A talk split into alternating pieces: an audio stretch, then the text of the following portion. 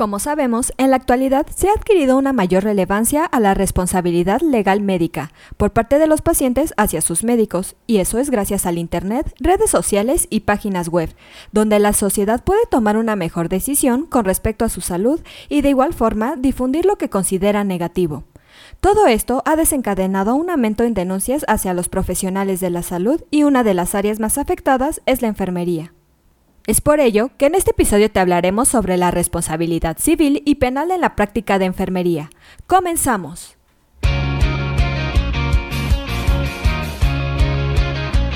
Esto es Asismed, Asistencia Médico Legal, su empresa de responsabilidad profesional médica, en la cual te damos tips y consejos que te ayudarán a destacarte en el sector salud y evitar cualquier contratiempo con tus pacientes durante el desarrollo de tu profesión. Para entender mejor la responsabilidad que tienen los profesionales de la salud hacia la sociedad, te compartimos los diferentes tipos, tanto civil como penal, con el fin de siempre estar bien informado y poder prevenir cualquier tipo de denuncia, queja o chantaje. Comencemos explicando qué es una responsabilidad jurídica. Desde el punto de vista del derecho, tanto civil y penal, se considera responsable a un individuo cuando, de acuerdo al orden jurídico, es susceptible de ser sancionado. La responsabilidad jurídica siempre lleva implícito un deber.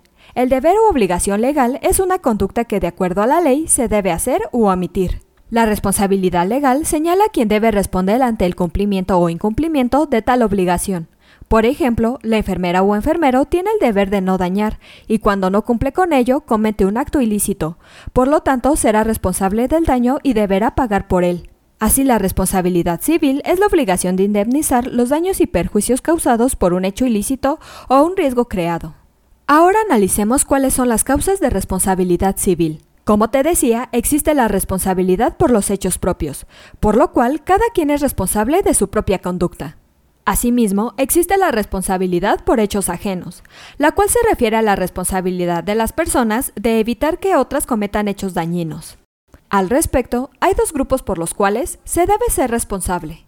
En el primero están los niños y los incapacitados. Por ejemplo, los padres son responsables de los actos de sus hijos. En el segundo están los daños causados por los empleados o representantes. Este tiene que ver con la selección del personal y la supervisión técnica o administrativa del mismo, entre otros. También tenemos la responsabilidad por obra de las cosas, la cual se considera que si el daño fue causado por cosas u objetos, el dueño de ellos será responsable de las consecuencias. Al haber analizado un poco de la responsabilidad civil, es tiempo de hablar ahora de la responsabilidad penal. Es importante entender que el ejercicio profesional de enfermería conlleva el riesgo de incurrir en conductas que constituyen infracciones a la normatividad jurídica. Este tipo de faltas en su mayoría están establecidas en el Código Penal Federal y en las leyes reglamentarias relativas al ejercicio de las profesiones, y en un momento dado, aunque no haya una legislación específica, puede aplicarse a la enfermería. Debido a la naturaleza propia de la práctica de enfermería, los casos legales en los que con mayor frecuencia puede involucrarse el profesional de enfermería son los siguientes. En primer lugar, en el título noveno está la revelación de secretos, la cual se trata de una falta grave y se refiere a la revelación de información de tipo confidencial, confiada a la enfermera o enfermero por parte del paciente. En segundo lugar, en el artículo 228 se encuentra la responsabilidad profesional, la cual se refiere a la comisión de actos delictivos, ya sea dolosos o culposos, durante el ejercicio profesional. En tercer lugar, en el artículo 246 está la falsedad, la cual se refiere a la falta de veracidad en el manejo de datos, información, documentos o al rendir declaraciones ante una autoridad. Asimismo, encontramos en el artículo 250 la usurpación de profesión, la cual se aplica a aquellos casos en que sin tener un título y una cédula profesional para ejercer la profesión reglamentada, se atribuye el carácter de profesionista, realice actos de esa profesión y ofrezca públicamente servicios con el objeto de lucrar.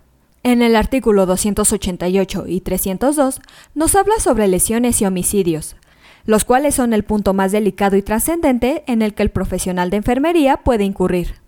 Puede tipificarse como doloso o culposo, dependiendo de las circunstancias ya mencionadas anteriormente. En sexto lugar, tenemos el aborto, el cual es uno de los hechos que se pueden encontrar altamente relacionados en el trabajo de enfermería. El artículo 331 del Código Penal Federal establece la suspensión del ejercicio profesional por un periodo de 2 a 5 años, además de otras sanciones. En el artículo 335 nos habla sobre el abandono de personas, el cual se refiere a la no atención de personas incapaces de cuidarse a sí mismas, como son niños, ancianos o a las personas enfermas, teniendo la obligación de cuidarlos. Como podemos ver, son múltiples las causas por las cuales el profesional de enfermería puede verse involucrado en un problema legal. La primera línea de defensa al respecto es conocer el marco legal y ejercer una práctica ajustada a la legislación en materias de salud, laboral y en prestaciones de servicios, entre otras. Una práctica disciplinada, argumentada jurídicamente y cautelosa disminuirá el riesgo legal para el profesional de enfermería. Eso es todo por hoy. Te invito a no perderte nuestros próximos episodios. Y la forma de no perdértelos es suscribiéndote a este podcast desde tu aplicación preferida. Y si te ha gustado este episodio, compártelo en tus redes sociales, con lo cual estarás ayudando a otros colegas a mejorar dentro de su consultorio o clínica y estarás ayudando a llegar a más personas. Si gustas dejarnos algún comentario o valoración en cualquiera de nuestras plataformas, te estaré muy agradecida, ya que sabré que estás ahí. De igual manera, te invito a que visites nuestra página en www.asistenciamedicolegal.com, así como nuestras redes sociales que son Facebook, Instagram y Twitter. Hasta la próxima.